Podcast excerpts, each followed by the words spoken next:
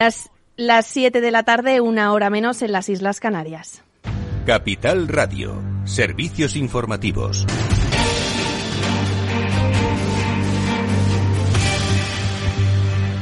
Muy buenas tardes. Reino Unido ya no tendrá la mayor bajada de impuestos de la historia que pretendía poner en marcha Boris Johnson a principios de semana, ya que con su salida del Ejecutivo británico no pondrá en marcha nuevas políticas ni hará más cambios dentro de su estructura de gobierno. Todo esto después de que a primera hora de la tarde confirma que no tiene la intención de que no tiene la intención de abandonar el Partido Conservador y la primera línea de la política británica hasta al menos octubre, cuando se celebra la convención en la que los Tories elegirán a su sucesor. Y de vuelta a nuestro país, el conflicto en el gobierno de coalición por el incremento del gasto en defensa comprometido con la OTAN provoca nuevas reacciones. En este caso ha sido el líder de la oposición y el presidente del Partido Popular, Alberto Núñez Feijó, quien critica que Podemos no apoye este pacto y le dice al presidente del gobierno, Pedro Sánchez, que tiene una oposición dentro de su propio ejecutivo. El gobierno padece una oposición desleal que se sienta en el Consejo de Ministros y otra oposición que tiende la mano en los asuntos trascendentales para su país. Nos gustaría que también hubiese con el Partido Popular la posibilidad de diálogo, con un temario sobre la mesa, pero somos conscientes de que el presidente probablemente no sea libre para hacerlo. Entre él y nosotros, la diferencia estriba en que nadie nos hipoteca ni nadie nos condiciona. Ningún radicalismo nos tiene intervenidos y, por tanto, proponemos aquello lo que queremos. Por su parte, Vox ha solicitado este jueves a la Comisión Nacional del Mercado de Valores que investigue el cese de los cuatro consejeros de Indra, que se llevó a cabo el pasado 23 de junio al considerar que hay indicios suficientes para creer que Amber, Sapa y la SEPI tienen un plan preestablecido para controlar la compañía tecnológica.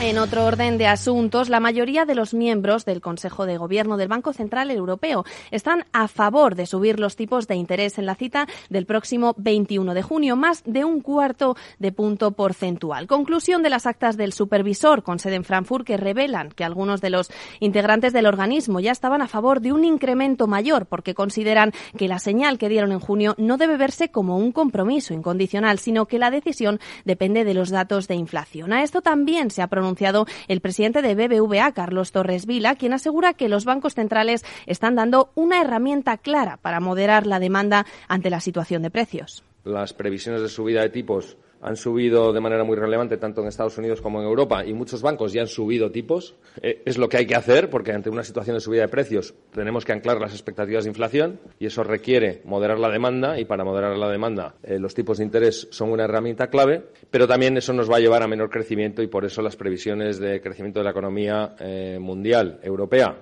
y española también pues eh, son mucho más bajas de lo que teníamos hace seis meses. El directivo cree que subir los tipos es lo que toca, pero apunta que provocará un menor crecimiento en las economías. Y nos vamos a Francia, que presenta un nuevo plan para contener la inflación. Más detalles, Javier Luengo. Buenas tardes. Así es, Laura. ¿Qué tal? Muy buenas tardes. Un plan para contener la inflación con un coste estimado de 20.000 millones de euros. Medidas que se suman al llamado escudo de tarifas del gas y la electricidad, que se ha prolongado, por cierto, hasta diciembre y que va a tener un coste adicional de otros 15.000 millones. Dentro de esta hoja de ruta queda una subvención al carburante que ya estaba en vigor desde abril, bien ahora va a continuar hasta el próximo 1 de diciembre, pero la cuantía disminuirá progresivamente de 18 céntimos hasta los 6 en noviembre. Se dará una subvención al carburante de entre 100 y 300 euros por familia con pensiones que se revalorizarán hasta el 4%, un incremento del sueldo de los funcionarios a partir de julio del 3,5%. Por cierto, que respecto a esto también se limitan los aumentos del alquiler al 3,5% cuando el índice, el índice sobre el que se calcula había permitido un incremento del 5,5%. Claves del mercado.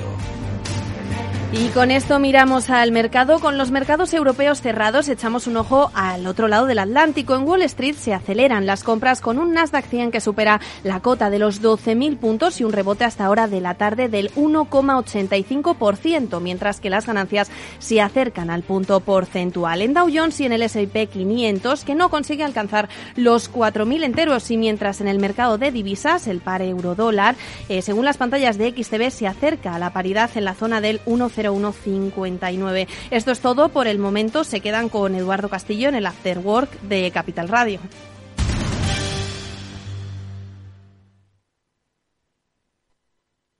En Profuturo cumplimos seis años, pero además cumplimos sueños, llevando a niños y niñas de entornos vulnerables una educación digital de calidad para poder desarrollarse en igualdad de oportunidades en 40 países de Latinoamérica, Caribe, Asia y África. En Profuturo, el programa de educación digital de Fundación Telefónica y Fundación La Caixa, llevamos seis años impulsando el poder transformador de la educación.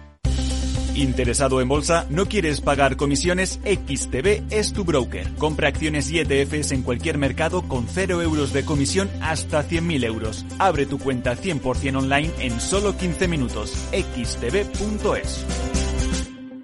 Riesgo 6 de 6. Este número es indicativo del riesgo del producto, siendo uno indicativo del menor riesgo y 6 del mayor riesgo. Esto te estás perdiendo si no escuchas a Rocío Arbiza en Mercado Abierto. Hernán Cortés, socio fundador de la gestora Olea Gestión y cogestor del fondo Olea Neutral.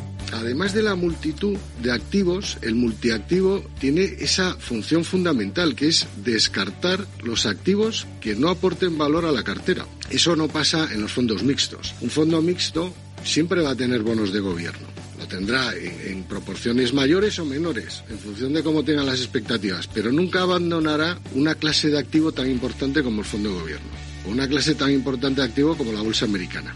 Mientras que un multiactivo, si realmente lo es, como nosotros, o sea, nosotros no tenemos bonos de gobierno en la cartera. Como en este momento vemos que no nos aporta ninguna rentabilidad y solo nos aporta riesgo de caída de precios, ¿para qué voy a tener ese activo?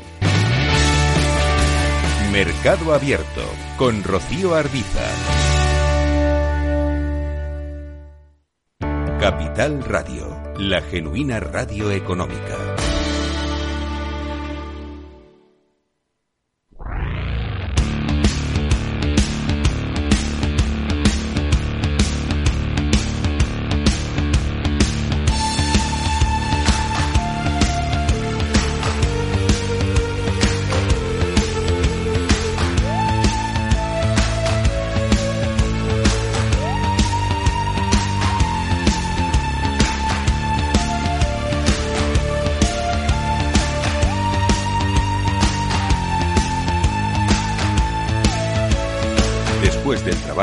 After Work con Eduardo Castillo, Capital Radio.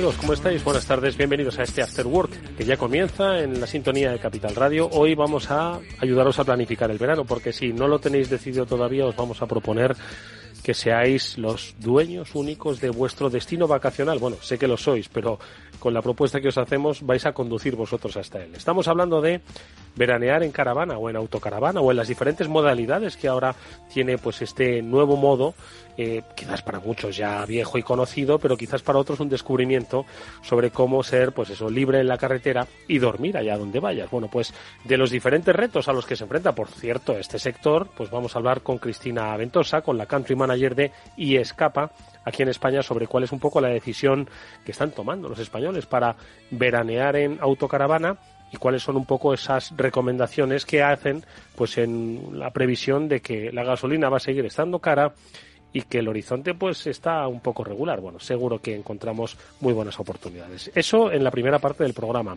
Y después estaremos con Julián de Cabo y con Víctor Mariño, con los que siempre nos gusta reflexionar sobre la vida digital, la que se vive a través de las empresas o la que vivimos en primera persona. Estoy seguro de que hoy nos contarán cosas interesantísimas que nos ayudarán a entender hacia dónde vamos y si estamos yendo bien hacia ese lugar. Bueno, pues de esto, amigos, hablaremos en este After Work. Os doy la bienvenida. Néstor Betancor gestionará técnicamente este programa. Os habla Eduardo Castillo. Bienvenidos.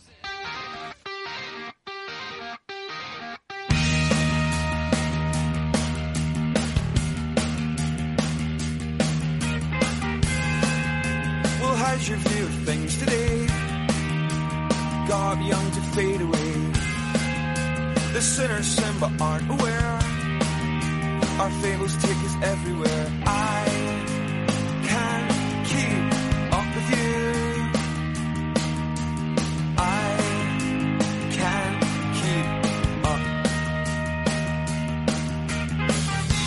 Es posible que muchos de vosotros ya lo hayáis planificado, es posible que otros no, y otros que estéis todavía con la duda sobre qué hacer este próximo verano. Un verano que ya está aquí, por cierto. Bueno, pues yo creo que una de las formas más flexibles que afrontarlo, si es que no tenéis nada decidido, es una propuesta que ya os hemos hecho en varias ocasiones en este programa, y es la de ser dueños de vuestro propio destino. A través de pues viajar en autocaravana. Bueno, pues vamos a hablar con los mayores especialistas que hay en este terreno para ver cómo afrontan, por otro lado, un verano lleno de retos, en el que yo creo que precisamente en los retos se encuentran las oportunidades. Hablamos con Cristina Ventosa, que es la country manager de Yescapa aquí en España. Cristina, ¿qué tal? Buenas tardes, bienvenida. Buenas tardes, Eduardo, una vez más. Oye, eh, yo decía que, bueno, se presenta un verano lleno de retos, ¿no? Eh, yo creo que retos y oportunidades, ¿no? Porque estamos hablando de que es el verano por fin en el que vamos a poder vivirlo pues como cuando estábamos eh, antes de la pandemia con todas las eh, entiendo que libertades ¿no? Eh, de movimiento de visitas yo creo que un poco al pleno rendimiento del verano que conocíamos como todos pero al mismo tiempo se avecina una crisis que al final siempre acaba un poco influyendo en las decisiones ¿no? que tomamos las decisiones de inversión las vacaciones también son una decisión de inversión ¿no? ¿cómo lo estáis viendo desde escapa bueno, como dices, es, em, es un verano, va a ser un verano bastante especial. Es verdad que, bueno, nosotros eh, los, los, viajes en autocaravana siguen siendo una tendencia, por así decir, en alta, ¿no? Es un sector que se ha visto muy beneficiado durante los últimos años, eh, independientemente de, de, la lamentable pandemia, ¿no? Em, desde el principio de año, eh, las cifras han sido bastante positivas. En el primer semestre del año, si comparamos con 2021, eh, sí que hemos tenido un aumento de, de, reservas de, de, gente que quería viajar, de viajes. Este aumento se, se sitúa en torno al 42%. Eh, te estoy hablando sobre todo de viajes en, en España, ¿no? Y escapa a España. Uh pues muchísimo, ¿no? sí, para el primer hemos empezado el año muy fuerte. De hecho, este año sí que hemos sido muy ambiciosos y hemos querido um, apostar bastante a que, bueno, las, las señales eran, eran muy positivas, ¿no? Em, aparte de por nuestro crecimiento interno también, em, pero bueno, también dependemos de un contexto externo en el que no tenemos desgraciadamente eh, poder de, decisión ¿no? ni, de cambio y que afecta a, a, muchísimos sectores de actividad. Em, y es verdad que, bueno, de cara al verano, aún así que hay muchas reservas confirmadas, sí que vemos que a lo mejor pues eh, va a ser un año que hay que ir a, a buscar, ¿no? Y a trabajárselo más. Eh, no va a entrar eh, la actividad como el año pasado, que era como un poco el boom, ¿no? La gente tenía la necesidad de, de salir, tenía la necesidad de cambiar, libertad, de viajar. Este año también hay ganas y, y la situación hace que podamos viajar eh, más abiertamente, más lejos pero ya conocemos la, la situación actual, ¿no? Que es un poco inestable, por así decirlo. Pero precisamente por eso yo creo que se erige, es que el concepto de alquilar una autocaravana para disfrutar unos días de vacaciones en verano o en un puente largo en, en otoño, ojo, que es que lo bueno es que al final eh, uno no, si, si uno quiere ir eh, a hacerlo en verano, pues se va a la playa, pero si quiere ir a hacerlo en invierno, pues también puede hacerlo, ¿no? Entonces yo creo que uno de los, de los, eh, digamos, aspectos que caracteriza al, al digamos, a, eh, tomar vacaciones en una caravana o en una autocaravana es precisamente el de la libertad o por lo menos el de poder un poco gestionarte tú tu propia vida, ¿no? En el sentido en el que, pues oye, si frente a una coyuntura incierta, pues igual no haces el planteamiento de irte, pues quizás como tenías pensado, a un hotel con una serie de gastos, pero sí que puedes hacer un planteamiento más eh, autosuficiente, como es el que te ofrece viajar en caravana, ¿no? Sí, las ventajas de, como dices, de autonomía ¿no? y de este tipo de viajes siguen siendo las que son y eso no, no cambiará. Sí que es verdad que, bueno, eh, la gente pues adapta sus viajes. Ahora que, ahora mismo, pues la gente que tenía, que tiene ganas de viajar lejos, no hemos podido viajar lejos, tanto en avión como echar kilómetros, como quien dice, carretera y manta, ¿no? Con, con, con la autocaravana. Nos encontramos con eh, huelgas de, de, compañías aéreas, la gente se ve con viajes anulados una vez más, eh, el aumento ¿no? del coste de, de, de, la gasolina también ha impactado muchísimo. Es verdad que, bueno, esto afecta a muchos sectores, eh, no solo al viaje en tu propio, o sea, por carretera, ¿no? En el hecho del consumo de combustible, sino que también eh, en la vida cotidiana y, bueno, en billetes de avión, todo. Entonces, bueno, sí que es verdad que la autocaravana sigue siendo una de las opciones, por suerte, que se adapta a, ello, ¿no? Bueno, hoy subí en la gasolina, tenía pensado irme hasta París eh, con una autocaravana o una furgoneta que he alquilado, pues a lo mejor me lo planteo porque es verdad que el combustible nos va a salir un pico, ¿no? Bueno, pues otra vez me replanteo nada impide que yo recoja mañana mi, mi autocaravana en furgoneta que la he alquilado, pero a lo mejor pues me quedo más cerquita, ¿no? Otra vez el viaje un poco más local, a lo mejor no tanto circular, sino llegar a un sitio, instalarse y pasar al, menos eh, un, buen momento con familia, con amigos, al aire libre y con las ventajas de, viajar de esta forma. Mm, además, eh, yo siempre lo, lo decimos, hay una comunidad creciente en torno al mundo de, del viaje en autocaravana muy informativa en el que hay numerosos sitios, además de la propia información que les podéis facilitar desde Yescapa, hay comunidad en el que pueden acceder a muchísima información, entiendo, pues que se, que se ajuste a las eh, posibilidades y a las capacidades de cada uno, en el sentido en el que, pues seguro que hay eh, información sobre tramos de kilómetros, lo que puede suponer pues determinados eh, viajes eh, a, unas, a unos destinos frente a otros, ¿no? Es decir, que uno no va tan a ciegas y tiene pues esa flexibilidad. Y esto es otra de las características, ¿no? De, de, de poder viajar en autocaravana, ¿no? Efectivamente, de hecho, hoy en día, incluso con Google Maps, ¿no? O con cualquier aplicación, también podemos tener un poco la información real de lo que el precio de una, al litro de la gasolina en cualquier establecimiento, en cualquier gasolinera. Entonces, bueno, siempre podemos hacer un poco el truco de si podemos ir a ahorrarnos algunos céntimos, ¿no? Cuando haces el, el, el lleno, por así decirlo, pues ya estamos economizando también. Y aparte, bueno, a lo mejor la gente va a optar también por circular, o sea, por viajar de forma un poco pues, más lenta, ¿no? Pues no cojo el peaje, Em, porque me va a salir más caro y así compenso y voy por carreteras más secundarias o voy parando más o simplemente pues cambio el, plan que tenía y, no recorro tantísimos kilómetros. Una ventaja más, ¿no? De lo que decíamos un poco de improvisar y poder adaptarnos a, a otro viaje diferente al que teníamos pensado. Mm. ¿Cómo están los precios ahora mismo en Yescapa? Entiendo que también al final toda la vida pues se ha visto eh, impactada, ¿no? Pues por las tensiones inflacionistas. No sé si eso también lo habéis percibido desde Yescapa, eh, cómo ha impactado un poco el precio. Sigue siendo, bueno, sigue siendo, siempre lo ha sido, dependiendo también de la del, del vehículo, ¿no? Que uno que uno alquile, pues tienes muchas ofertas, ¿no? Entonces, eh, ¿cómo están ahora mismo los precios? ¿Qué preferencias hay entre los usuarios de Yescapa? Bueno, es verdad que los precios sí que suben, como, como dices, ¿no? Desde el principio de año y sobre todo ahora. Em, sí que es verdad que luego al mismo tiempo tenemos más oferta. Eh, entonces, claro, al haber más oferta, pues en la guerra de precios, los precios suelen mantenerse. Se un poco más, sí. Un poquito más. Entonces, bueno, es verdad que luego ya, ahora ya estamos en julio. Julio, agosto, por definición, vacaciones escolares, eh, temporada alta, los precios son bastante más caros. Y pueden eh, oscilar, o sea, diferenciarse mucho de un precio fuera de temporada, por así decirlo. Em, hay de todo. En Escapa, como decíamos, como hay tanta oferta y como decías, hay vehículos más nuevos, más completos, más con más equipamientos, hay vehículos más hechos por uno mismo, que son más simples, menos equipamientos, más pequeños, y también depende de dónde queramos alquilar el vehículo, ¿no? Em, no nos va a salir lo mismo a lo mejor un vehículo en una zona en Cataluña que haya mucho más oferta y que los precios suelen ser más baratos, eh, porque de por sí ya te, sorprendería, ¿no? Como los propietarios también echan un vistacito a lo que se publica en la misma provincia para un poco ponerse un poco por debajo, ser más atractivo, etcétera. Y apagar algo que a lo mejor otro vehículo en una zona que haya menos y que, bueno, pues un propietario fije un precio que él considera y, y hay menos rivalidad, por así decirlo, menos competencia. Mm. Sí que es verdad que hoy en día, si hablamos de precio medio, en temporada alta, eh, pues una autocaravana puede estar perfectamente entre los 100, 120 euros al día. Una furgoneta camper en temporada alta, pues depende, una furgoneta camper puede estar entre unos 70, 80 y luego ya a lo mejor la furgoneta gran volumen o perfilada, que es un poco entre los dos, eh, pues puede estar en, torno a los 90, 100. Mm. Verdad que bueno.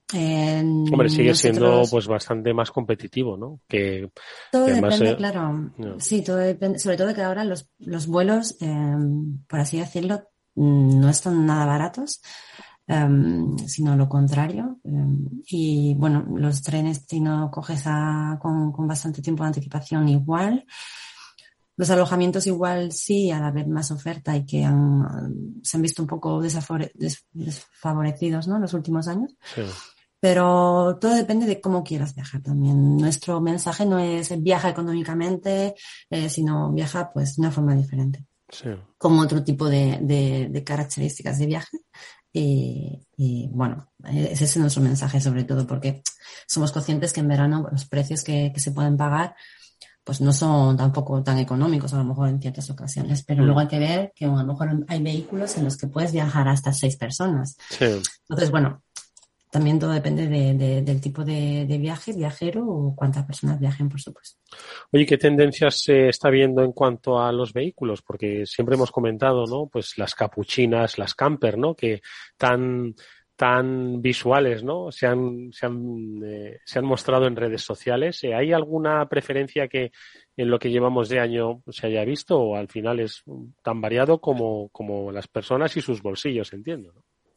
Sí, es muy variado, la verdad. Seguimos con la tendencia de siempre en periodos así de más de vacaciones familiares. Eh, se, se, solicita muchísimo, tiene muchísima demanda la, autocaravana clásica capuchina por aquello de la comodidad, etcétera. Pero es verdad que en España tenemos siempre esta tendencia más furgonetera, por así decirlo, es un público más joven que, que, a lo mejor viajan en pareja o viajan entre amigos, viajan en pareja con un niño pequeño y que es un vehículo quizás lo más adecuado, sobre todo a la hora de conducir. Hay mucha gente también que, que viaja por primera vez, lo que decíamos, ¿no? Hay mucha gente que se ha unido a esa forma de viajar, que antes no lo hubiera planteado. Y bueno, pues a lo mejor empiezan con un poquito más de reparo, a no coger un vehículo tan grande, ¿no? Que a meterse por calles, de, por carreteras de montaña o llegar a sitios para aparcar, como que lo ven un poco más complicado y siempre optan por, por, la furgoneta en sí. Eh, es la estrella, la furgoneta camper en España, ah, la verdad, es que es lo que, es lo que más vemos. Eh, también tenemos más oferta de este tipo en España. Entonces habría que ver un poco la, la, la proporción, ¿no? De cuántos tipos de, o sea, cuántas furgonetas hay, cuántas solicitudes se, reciben y, viceversa, ¿no? Cuántas autocaravanas hay, de qué tipo y cómo se solicitan, ¿no?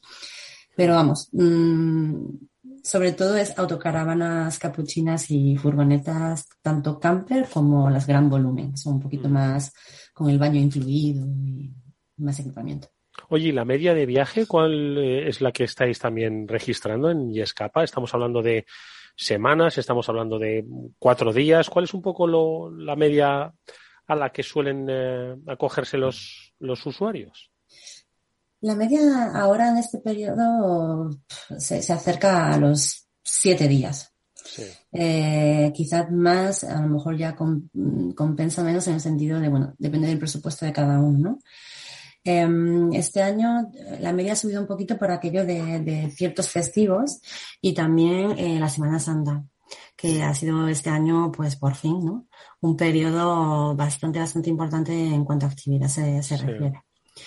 Por aquello de, la situación que, mejoraba. Entonces, bueno, si miramos la, la, duración de la reserva, por así decirlo, en comparación con el año anterior, quizá haya aumentado un poquito más por esto, porque el resto del año ha habido pues a lo mejor más puentes o eh, la Semana Santa sobre todo, fuera de lo que es el verano. En verano más o menos son estos siete, hay reservas también por supuesto de diez, de dos semanas. Este año tenemos muchas reservas internacionales, mm, cosa que en 2021, en 2020 pues mm, se vieron muy reducidas eh, con el tema del pase sanitario, ¿no? las restricciones. Este año sí que hemos visto ya en la actividad que tenemos mucha más actividad con otros equipos de otros mercados. E incluso tenemos mm, varias reservas que nos ha sorprendido bastante largas también, como incluso llegar a, los dos, tres meses. ¡Wow! o sea, eso es irse a vivir una buena aventura. Esa es gente que no ha podido salir y se anima y dice, voy, con todas. y hacen un poco de, de, tour por, sobre todo gente que viene y hace un tour muy europeo por Europa. Bueno, pues yo lo único que me resta es animar a la gente a que entre. Es que siempre que hablamos es que lo hago al mismo tiempo. Es que la cantidad de caravanas que hay, madre mía, es que no sabría ahora mismo cuál coger. Yo invito a todos los que nos estéis escuchando a que soñéis un poco con la carretera y entréis en yescapa.es con Y y escapa, ¿vale? Y veáis cuáles son las uh, diferentes alternativas que hay que son fascinantes, desde em, eh, las camper que nos decía Cristina, ¿no? Que están pues eh, arrasando en España, ¿no? Hasta las capuchinas o las integrales, ¿no? Y cada una de ellas es que es un, es un mundo interior diferente, es que nada tiene que ver la una con la otra. Y yo creo que siempre va a haber, Cristina, una caravana pues para cada tipo de cliente, ¿verdad? Por supuesto. También dices siempre que quieres probarlo y lo tienes pendiente. Lo tengo pendiente, yo creo que no voy a tardar mucho más en hacerlo. Los tengo casi convencidos aquí, así que yo creo que con esa esperanza lo vamos a intentar. Cristina Ventosa es Country Manager de Escapa aquí en España. Te agradecemos mucho que hayas estado con nosotros nuevamente. A vosotros eh, siempre. Mucha suerte para este verano. Que tengamos sí. grandes aprendizajes y, por supuesto, que se dé una muy buena temporada. Ojalá sea Muchísimas así. Hasta muy gracias. pronto, Cristina. Gracias. Feliz tarde.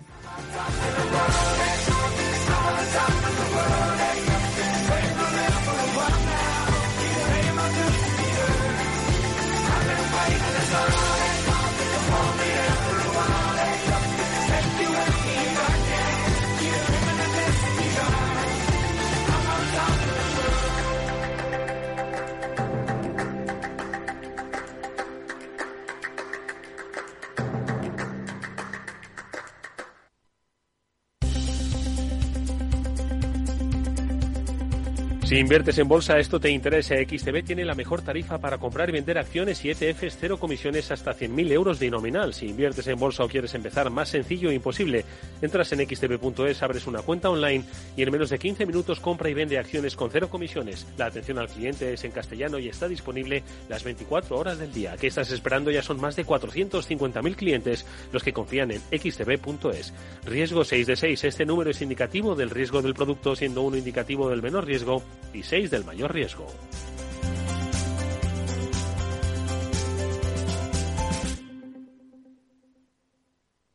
After Work con Eduardo Castillo. ¿Qué es ir más allá? Con Arval podrás llegar donde te propongas de la forma más sostenible y asegurar un mundo mejor contribuyendo a la seguridad en carretera, al futuro de las ciudades y a la calidad de vida. Ser responsable sin tener miedo al liderar el cambio. Arval, la transición energética arranca aquí. Más información en arval.es.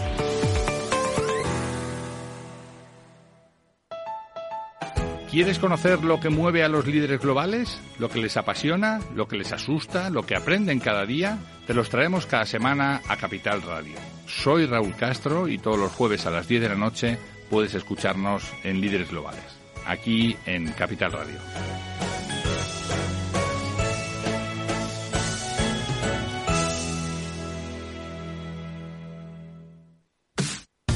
Los viernes en Capital Radio te proponemos descubrir y comprender las estrategias de empresas con éxito que servirán de inspiración y ejemplo para la tuya. Escucha Metaempresas, un programa presentado por Andrés Arenas con la presencia y los consejos de expertos en distintas áreas y profesores de reconocida trayectoria.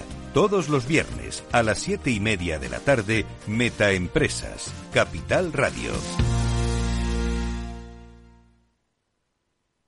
Eduardo Castillo en Capital Radio, After Work.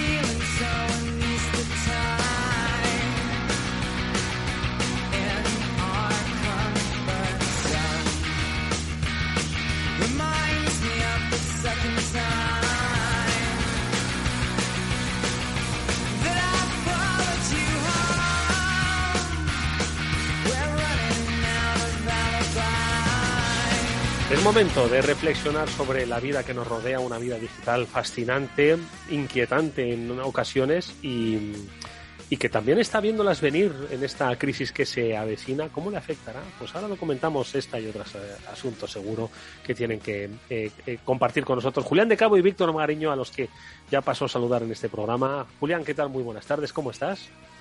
Pues muy buenas tardes, Eduardo y Víctor. Bien, aquí como siempre, encantado de estar con vosotros el ratito de los jueves. Venga, a ver si le echamos un poco de optimismo, que yo los martes suelo estar muy pesimista con la cosa económica. Víctor Magariño, buenas tardes, ¿cómo estás? Hola Eduardo, Julián y audiencia, pues encantado de estar aquí una tarde más de julio. Eh, en este caso me, pilláis en la costa, he venido a hacer el programa en, la comunidad valenciana. Pero bueno, qué maravilla, madre mía, ¿qué ambiente se respira por allí? ¿El turismo no tiene miedo a la que se avecina o qué? Pues mira, el ambiente, pero primero, hace muchísimo calor, muchísimo, muchísimo. De caloret, ¿no? Que allí. Total, y con la humedad típica de... Sí, el caloret con la humedad típica de, la zona, pero bueno, llevándolo lo mejor posible. Nada, sido un viaje relámpago porque tenía que hacer un par de gestiones que me han pasado cosas relacionadas con nuestro negociado que me gustaría compartir luego con vosotros, porque creo que son dignas de, compartir y tal. Siempre. Eh, pero, pero bueno, ya de aquí a un ratillo ya nos vamos para, para Madrid, pero bueno, es, siempre es agradable venir aquí a la costa, de donde sabéis que 50% mm, de Magariño es de, por aquí. Oye, pues cuando te estaba preguntando un poco cuál era el sentir del turismo, estaba Julián poniendo cara así como de cierta preocupación, me ha dado la sensación, ¿no? Bueno, porque hay noticias recurrentes de que se anticipa el final de los tiempos y que empieza a haber cancelaciones de reserva y cosas así. Desconozco en qué medida esto está siendo un fenómeno real, pero lo cierto es que leía ayer o anteayer un artículo donde hablaba de que iba a ser la primera vez que los millennials vieran una bofetada tan espectacular en la bolsa como la que está habiendo y que en consecuencia más de uno y más de dos y más de tres se están pensando qué hacer y qué no hacer con los planes de verano que tenían previamente montados. No sé, no sé si a vosotros os afecta o no, no sé si la cosa tiene visos de realidad o no. Víctor, tú sabrás que has estado por ahí porque yo me, he limitado a hacer turismo interior y a chicharrarme en la estepa este fin de semana, pero ojalá, ojalá no, no sea tan desastroso como están diciendo, ¿no? Pues mira, estoy en, una gran población de, la costa valenciana y yo, sinceramente, después de ver los telediarios el fin de semana hiper mega petados, tal, no sé qué, yo me esperaba más. Eh, hay gente, pero no, para nada, para nada hay eh, agobio y para nada eh, hay, bueno, pues... sensación de... Sensación de... sí. De contención. Sí, sí o sea, hay gente, pero vamos, en restaurantes se, puede estar y, y, bueno, pues eh, por la calle hay gente y tal, pero, pero bueno, no es, no es el, eh, no es lo que yo me esperaba eh, después de ver en los telediarios, ¿vale? Ahora, sí que es cierto que también me ha pasado una cosa muy curiosa y es que en un buenecillo y muy popular de, de esta localidad, pues he intentado hacer una reserva en agosto y me han dicho que no me toman reserva. y digo, bueno, pero sí, me, me, estoy... no, no, que no toman reservas porque no se fían de que luego, sobre todo si son mesas grandes, de que luego la gente venga. Ah. Y me ha parecido realmente eh, alucinante. Digo, bueno, pero entonces, ¿cómo hacemos? Vengo un mes y pico antes para hacer la reserva y me dicen que no. Digo, pues mire, todavía lo estamos pensando a ver cómo lo vamos a hacer. Digo, pues no sé, tendrán que cobrar una fianza o, o, no sé cómo lo querrán hacer ustedes. Pero no, o sea que al final en julio sí te tomaban que estamos, el mes que estamos, pero en agosto no tomamos reservas. Eh, entonces me ha, llamado la atención. No sé si os ha pasado alguna vez. Eso, por otro lado, es, yo creo que, lo, que hemos hablado aquí muchas veces de, lo del gran problema de la logística ¿no? y, de, las compras por Internet, que era lo del coste de, llevarlo y el coste sobre todo de retornarlo, ¿no? que ahora van a empezar a cobrar por devolver. ¿no? Pues esto es lo mismo. Aquí se empieza a cobrar por reservar porque más de uno hemos eh, oído hablar de casos de pues que te han reservado una mesa para 10 y te la han dejado vendida, ¿no? especialmente en restaurantes pues que tienen las mesas contadas, ¿no? No sé, Julián, ¿qué te parece?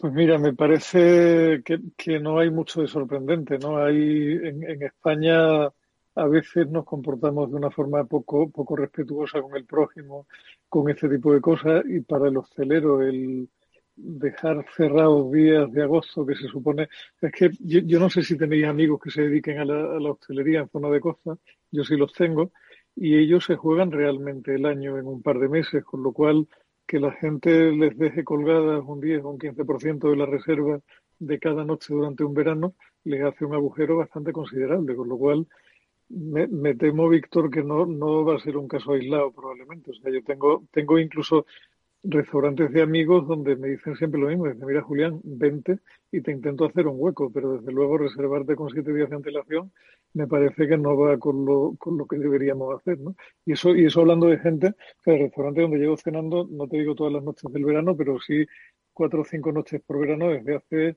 decenas de años, literalmente, ¿no? Jolín. Bueno, eh, vamos a ver sí, si... yo, yo por ahí que en, algunos sitios te, te, te, pide una fianza de varias veces.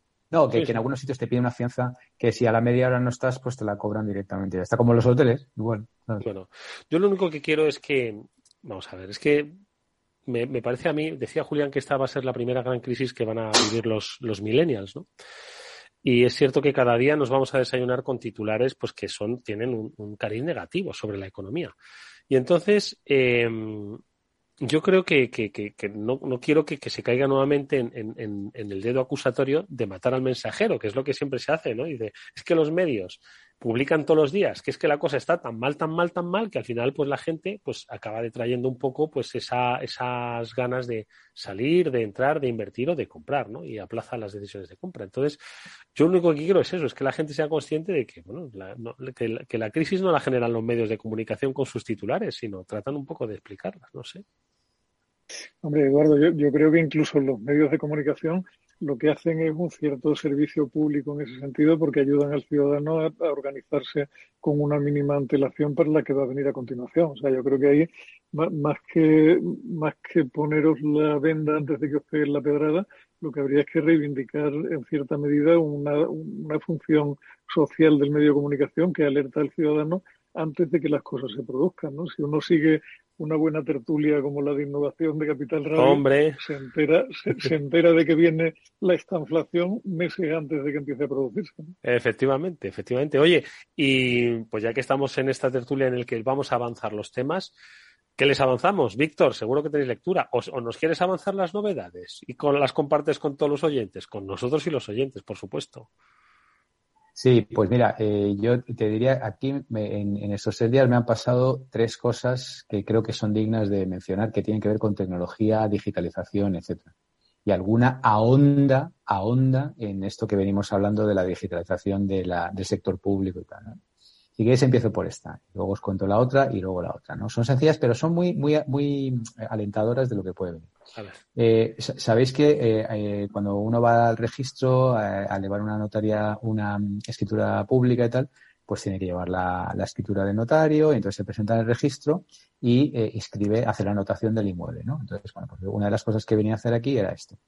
Bueno, llego al registro y me dice la señora que estaba en el registro, me dice, Sí, todo esto está muy bien y está exento, pero tiene usted que completar el formulario HJ3722 de la Comunidad Valenciana eh, y eh, usted trae el de Madrid. Entonces, este no vale. Eh, le voy a dar una página web para que vaya al formulario este, lo complete, lo imprima y me lo traiga. Y yo, y yo le digo, ah, muy bien. Yo le digo, y, y, oye, y no tendrá un formulario de esos por ahí a mano. Y se lo completo ahora, a, a, aunque sea, voy pasando los datos de, de, de, la escritura y tal. No, no, es que ya no trabajamos con formularios. Eh, es que somos muy digitales. ¡Ah! Es que no trabajamos con formularios. Es que me bueno, os es podéis genial. creer que había un señor a mi lado que estaba escuchando la conversación y me dice, increíble, kafkiano, me dice el señor, que, que lo, lo, estaba escuchando la otra señora. Bueno, pues que me tengo que volver para Madrid, rellenar el, el tema, eh, completar el formulario, encontrar una impresora y dice, no, es que aquí no tenemos impresora. o sea, no trabajan en papel y no tienen impresora, entonces tengo que ir al formulario, de, es un tema de Hacienda, de la Hacienda de la Comunidad Valenciana, completar los datos y venir con el formulario impreso en mi casa. o sea, yo no sé qué opináis, pero vamos, esto es como mínimo. Sí, tú lo, tú lo has dicho, es Kafka puro, ¿eh, Julián? Se, se, supone que el formulario lo tienes que llevar de casa para que lo digitalicen una vez allí, porque es que suena peregrino al máximo. ¿sí? Me dijo trasladamos los datos, trasladamos los datos de, de, del formulario, no sé a dónde, supongo que a un sistema veterinal interno que, que, probablemente no corra en el cloud, yo qué sé, Julián. Pero vamos, o sea, di que porque al final yo voy un poco de avanzadilla y luego ya venimos toda la familia y, bueno, pues estoy un poco topándome con las cosas que luego eh, intento facilitar la vida a la familia, ¿no? Y ahora si queréis os cuento la otra anécdota que me ha pasado que es... A ver, lo, lo, cierto es que en ocasiones, sobre todo con relación a la administración, uno tiene la sensación de estar justo en mitad de dos eras completamente distintas, ¿no? De la, la vieja administración que se resiste a morir y te pide la sede de vida y el certificado de negativo de defunción y 30 papeles más, y la otra administración que intenta agilizar las cosas y hacerlas más eficientes y más rápidas. Pero tiene, tiene su complejidad, Víctor. Yo eh, a veces ahí, ahí me, me, vas a acusar y con razón de que duermo con la administración, lo cual me hace ser un poco más comprensivo quizá, ¿no? Pero cuando ves las cosas desde el otro lado de la colina, a veces te encuentras también con problemas que no, en los que no piensas cuando eres simplemente un ciudadano que se acerca. Entre otras, y eso ha sido noticia en los últimos tiempos, que si la administración empieza a avanzar demasiado rápido y a exigir el todo digital, empieza a dejarse fuera una buena parte de la población que tiene una edad y que no se maneja cómoda con los medios anteriores. ¿no? Y al final, y eso, eso eh, como buen profesional tú lo sabes, el hacer que dos sistemas coincidan a la par es muy chungo porque eh, tienes problemas de duplicidad de datos, de, en fin, todas estas cosas que hemos vivido tantas veces en una empresa privada, pero que en manos del Estado a veces dan problemas de índole bastante peor. Víctor, ¿qué querías comentar? Sí, mira, es que de nuevo ha, dicho Julián lo de, dejar fuera cierta parte de la, sociedad y eso da de lleno con mi siguiente anécdota, ¿no?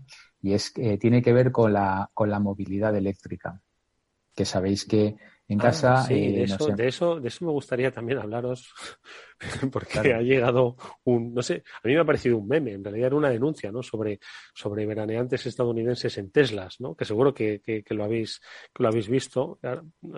Pues ahora lo, lo comentamos. De todas formas, Víctor, me gustaría, con respecto a tu primera anécdota, decir una cosa. Es una, una pura contradicción, efectivamente. Digitalizando eh, la vida a tope, nos excluimos, dejamos parte de, la, parte de la sociedad fuera, ¿no? que todavía sigue viviendo en analógico y a los que también tienen eh, necesidades y obligaciones de relacionarse con la administración. Ya lo hemos hablado en alguna ocasión con los bancos, los bancos han reaccionado, la administración pública no. Y además cada vez es más complicado, que cierran oficinas eh, o los límites de los límites horarios de las oficinas presenciales con la pandemia no han regresado ni mucho menos a la normalidad y relacionarse físicamente ahora mismo con la administración pública es un suplicio. Y para una persona eh, exigirle certificados electrónicos para poder acceder a determinados servicios, eso es inaudito. Y luego, por otro lado, es que pese a la extrema digitalización, que dos comunidades autónomas no se pueden hablar digitalmente, como es la Comunidad Valenciana y la Comunidad de Madrid, por impresos que me da igual, sea el HJ45, que no o sea, estamos hablando de fronteras digitales dentro del mismo país. Es una cosa espeluznante, que solo da, da, cuenta de, de, la aburrez, de la aburrez a la que, en la que estamos sometidos los ciudadanos normales. Segundo punto, tienes un coche eléctrico. ¿No habéis visto por, por WhatsApp, o sea, por WhatsApp, por, por Twitter, Julián, una cola interminable de Teslas en Estados Unidos? Pero una cola interminable de Teslas haciendo, esperando, esperando para recargar su Tesla. ¿No lo habéis visto? A ver, Julián.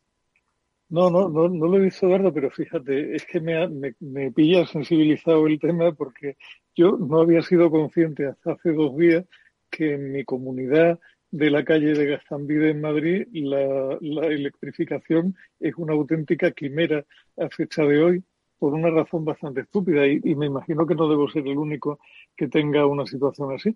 Resulta que en mi comunidad de propietarios uno no tiene una plaza en propiedad, sino que tiene derecho a uso de una plaza que se rifa cada 18 meses y cada 18 meses se rotan las plazas más o menos dependiendo de quién tuvo la suerte de salir el primero en el sorteo y elige el primero. Con lo cual, tú no puedes, es un garaje muy grande además porque eh, digamos, acoge a dos edificios, un garaje común para dos edificios, dos números contiguos de la calle Gastambide, con lo cual tú no puedes electrificar ese garaje de una forma cómoda, porque si yo pido un punto de recarga para mi automóvil hoy y la siguiente plaza me toca a 50 metros de donde tengo el coche, ¿qué diablo hago? Le va a tocar el, enchufe a uno de un diésel en el próximo sorteo, una, claro. Una locura, Eduardo, una locura, una auténtica locura, con lo cual algo vamos a tener que inventar ¿Algo? y está mi comunidad completamente alucinando sin saber qué hacer. ¿Y a ti qué te ha pasado, Víctor? ¿Con... ¿No te habrás quedado tirado con el coche eléctrico o habrás hecho una cola interminable? Eh, pues mira, tiene total, total que ver con lo que has contado tú, Eduardo, y con lo que ha apuntado Julián. A ver, voy a empezar por el dictamen final, ¿vale? ¿Eh? firmado por Víctor Magariño, ¿vale? Por Víctor Magariño. Víctor Magariño dice, España no está preparado para la movilidad eléctrica, punto final, ¿vale? No sé si el año que viene, en 2030 o en 2050 o no de pero no estamos preparados, ¿vale? Entonces, a ver, eh, la historia muy rápida. Eh, en casa pues tenemos dos vehículos y obviamente uno es eléctrico y el otro es un híbrido enchufable, lo cual tiene todo sentido porque para un viaje largo y tal igual, pues tiene que Entonces ya más o menos te organizas de una manera de decir, oye, el eléctrico para los trayectos cortos y tal, que aunque vivas fuera de Madrid, pues aquí eh, va apañado.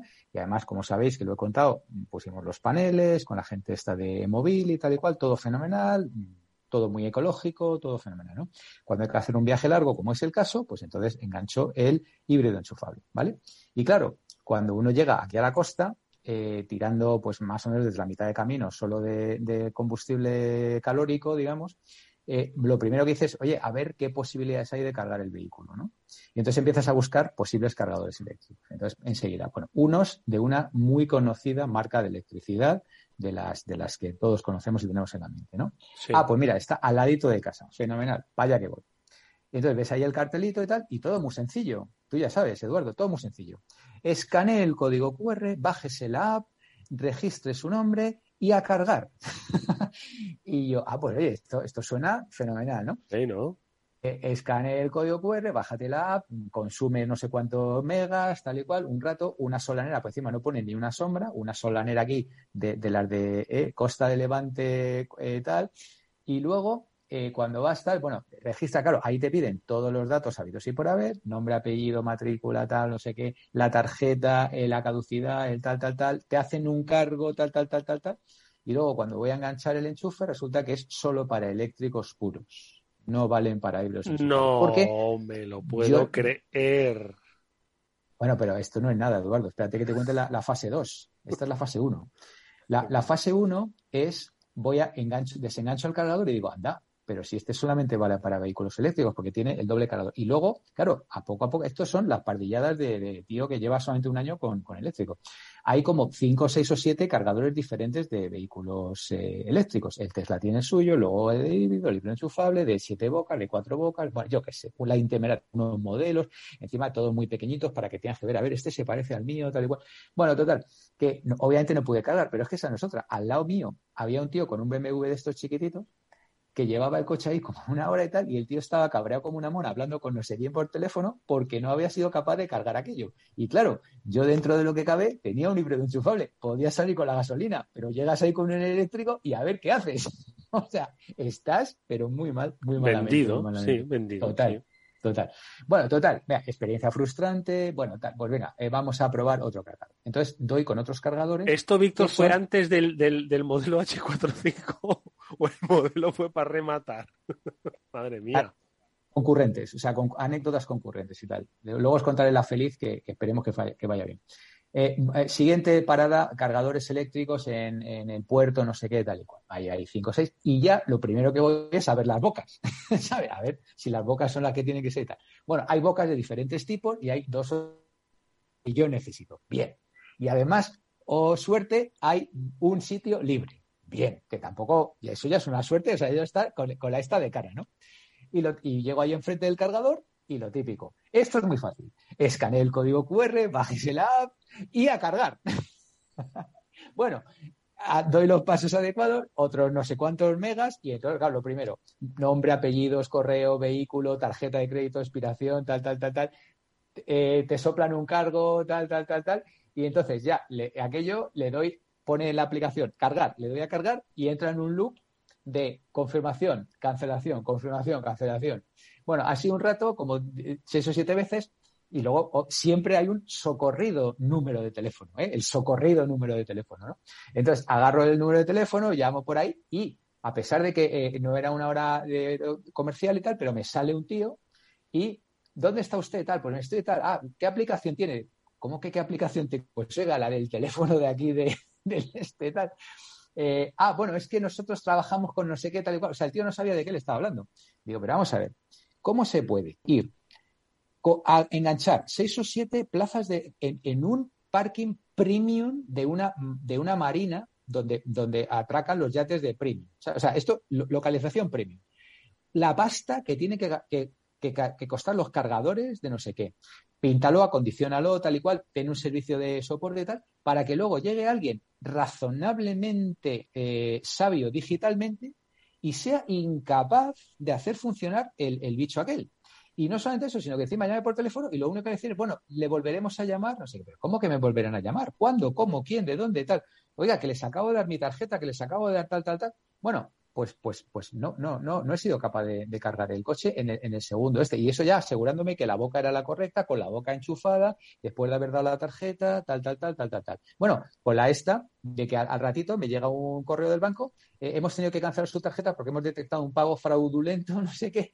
O sea, es como. No me lo puedo creer. No puedo creer, Eduardo. Yo sí que no me lo puedo creer. O sea, vas con toda tu voluntad y encima incapaz de cargar y encima te vuelves con la tarjeta bloqueada. O sea, si lo otro era kafkiano, esto ya es. Madre mía. Mira, por respeto no damos nombres y apellidos. Nos los vamos a pasar en el chat, ¿vale? Pero, deliberadamente, deliberadamente he preferido no Madre mía. Em, no sé, Julián. José Eduardo, que, yo, yo debe, ser cosa de los de que hablan raro a rato, porque en Castilla-La Mancha, que es de donde es mi mujer, en el pueblo de mi mujer nunca hemos tenido problemas en cargar los coches eléctricos en, la gasolinera.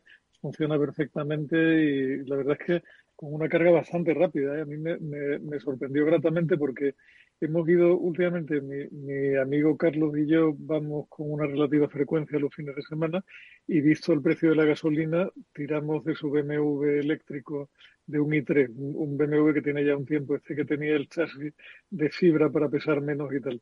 Y lo cierto es que las primeras veces íbamos un poco angustiados pensando aquello de, madre mía, esto de autonomía va justito porque son doscientos y pico kilómetros, verás tú cómo no haya un buen sistema de carga en el pueblo. Lo cierto es que mientras se toma una cerveza y una tapa, el coche ha cargado con energía suficiente para volver a Madrid sin problema pero ninguno. Fíjate, es, es la, lotería de que puedes ir Claro. Claro, pero es una tristeza porque el coche como tal funciona bien y la tecnología es, buena, incluso la de carga es una tecnología rápida, incluso no siendo la última hornada de, cargadores ni de hardware de coche. Pero como te cuenta Víctor, es que si el que pone el punto de recarga no lo hace bien, te convierte la experiencia en algo completamente amargo, ¿no? Pues venga, en dos minutos, Víctor, la, la, la, buena, vamos a dejar a los oyentes con buen sabor de boca del programa. Bueno, la, podemos dejar apuntada. Mira, yo, yo sabéis que a, mí, igual que a Julián, a los dos nos gusta navegar, ¿no? Pero claro, yo lo que, lo que nunca voy a hacer es tener un barco, entonces lo que hago es alquilo. Y, y fui a reservar uno para luego cuando venga con, con todo el mundo, ¿no? Y han inventado un dispositivo que igual, igual estoy contando algo que ya lo sabéis todos los que navegáis y tal y cual, pero a mí me ha parecido flipante. Es un dispositivo que va en, una de las amuras de, la embarcación que cuando quieres eh, fondear en un sitio, en lugar de tirar el ancla, y estamos asumiendo que no hay boyas donde puedas amarrarte a la boya, sino simplemente quieres fondear, es decir, tiras el ancla, fondeas, pues ahora ya no hace falta tirar el ancla. Tiras el dispositivo y el dispositivo es una especie de, aparato que se parece, es una mezcla entre, entre un kitesurf con, con una pequeña hélice al fondo. Bueno, pues eso lee las coordenadas donde estás y con un sistema de inteligencia fija la posición del barco de manera que no se mueve de esas coordenadas. Sin tocar eh, tierra y sin estar amarrado a nada. Simplemente con la hélice, que la hélice va girando y va de alguna manera ajustando la posición del barco para que el barco no se mueva. Y, y en el lugar donde yo alquilo, han comprado ese dispositivo para todos los barcos que alquilan. Yo todavía estoy por probarlo, pero si eso funciona, anda que no ha habido veces que me he tenido que tirar al agua para desenrocar una, un ancla o, lo que sea, ¿no? Y esto me ha parecido un, un, avance gigantesco de, tecnológico, utilizando GPS, utilizando inteligencia artificial. En fin, o sea, me ha parecido realmente una, una maravilla. No sé si lo habías escuchado, Julián, tú que te gusta también salir en barco. Sí, yo, vamos a ver, yo, yo lo había, no, no sé de nadie que lo haya usado hasta ahora, Víctor. Había leído sobre, sobre el dispositivo en algún caso. Pero ahí yo, ¿qué quieres que te diga? Eh, me daría mucho miedito echarme a dormir en un barco que está mantenido por un sistema electrónico que si se queda sin batería te puede dejar completamente colgado. Yo, cuando estuvimos hace un par de años en Islas Vírgenes Británicas, y, y, fue una pena porque fuimos justo después del huracán que las dejó destrozadas, lo que era maravilloso era ver cómo tú llegabas a cualquier punto de fondeo y había un montón de boyas puestas absolutamente certificadas para aguantar todo el, todo el tonelaje de los barcos que pudieran llegar allí por grandes que fueran. Y en cuanto tú estabas fondeado, aparecía automáticamente un señor muy amable con una canoa que te ofrecía llevarte el hielo, recoger la basura que hubiera generado para que no la tiraras a tierra. Es decir, en, países donde se toman el turismo náutico en serio, que me temo que no es el caso de España, esto está resuelto hace mucho tiempo y de una forma la más de conveniente y la más de limpia para todo el mundo, ¿no? No sé, yo, yo si te has, si has dormido alguna vez a bordo de un bicho grande, grande, grande, de los que pesan muchas toneladas, a mí me daría mucho, mucho pánico, Víctor, dormir sin saber si, si lo que tengo conectado funciona o no funciona, la verdad. Aquí aquí no, tienes eh, gente que te recoja la basura que te lleve, pero lo que sí tienes es un barquito que te trae las copas a tu barco. Entonces, aquí en España, eh, claro, eh, o sea, tú la basura y eso da igual, pero eso sí, una buena copita, siempre hay alguien que se viene un tío, además es un barquito que viene dando pedales, y, ¿qué desea usted? Pues un mojito, uno se queda, y eso te lo, te lo trae, ¿no? Bueno, no sé, ya, ya os contaré cuando esto es, para después del verano, cuando ya lo pruebe esto y tal, a ver qué tal. Ya os contaré yo cómo se, eh, se navega en los ríos, porque yo lo que estáis hablando para mí es muy desconocido, así que no me queda más remedio que preguntaros que cuándo nos vamos a ir todos a navegar con Víctor.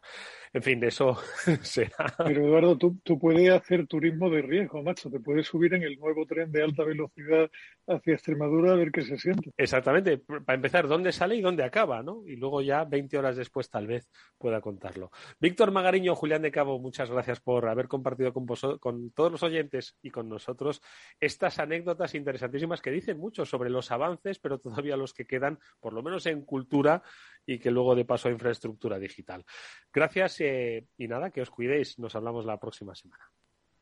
Igualmente, encantado. La semana que viene. Un abrazo a los dos. Y nosotros, amigos, nos despedimos eh, hasta el próximo lunes, que volverá el After Work, el Cyber After Work. Hablaremos de ciberseguridad, Pablo Sanemeterio, Mónica Valle y un servidor que os habla. Néstor Betancor gestionó técnicamente el programa. Cuidaros mucho. Hasta pronto.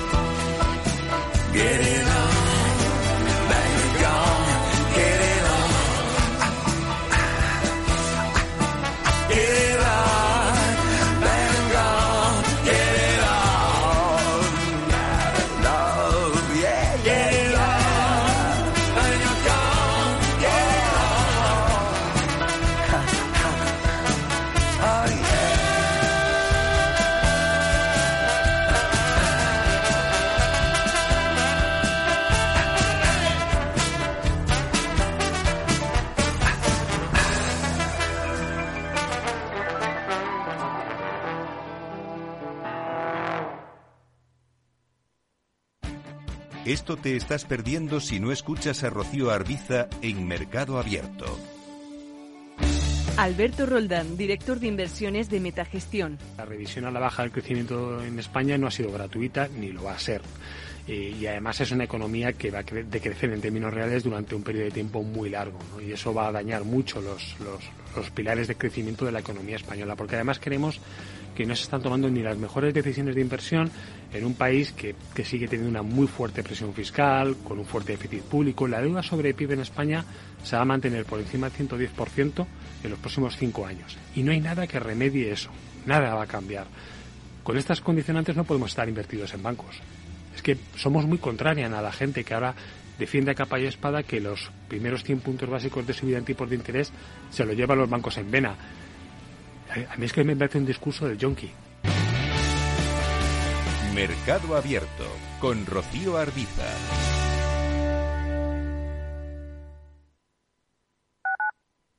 Capital Radio Madrid 103.2. Nueva frecuencia, nuevo sonido. ¿Sabes cuál es el mejor dial para escuchar Capital Radio? Tu móvil. Ya tienes disponibles las versiones de iOS y Android de Capital Radio. Y si quieres escucharlas en tu coche, lo tienes muy fácil. Empareja el Bluetooth de tu coche con tu móvil o tableta, entra en la app de Capital Radio y ya lo tienes. Escucha Capital Radio en digital. Y si te preguntan qué escuchas, no lo dudes. Capital Radio.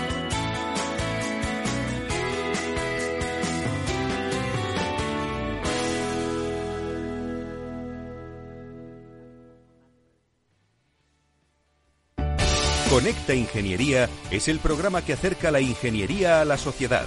Todos los miércoles de 10 a 11 de la mañana en Capital Radio con Alberto Pérez. Conéctate.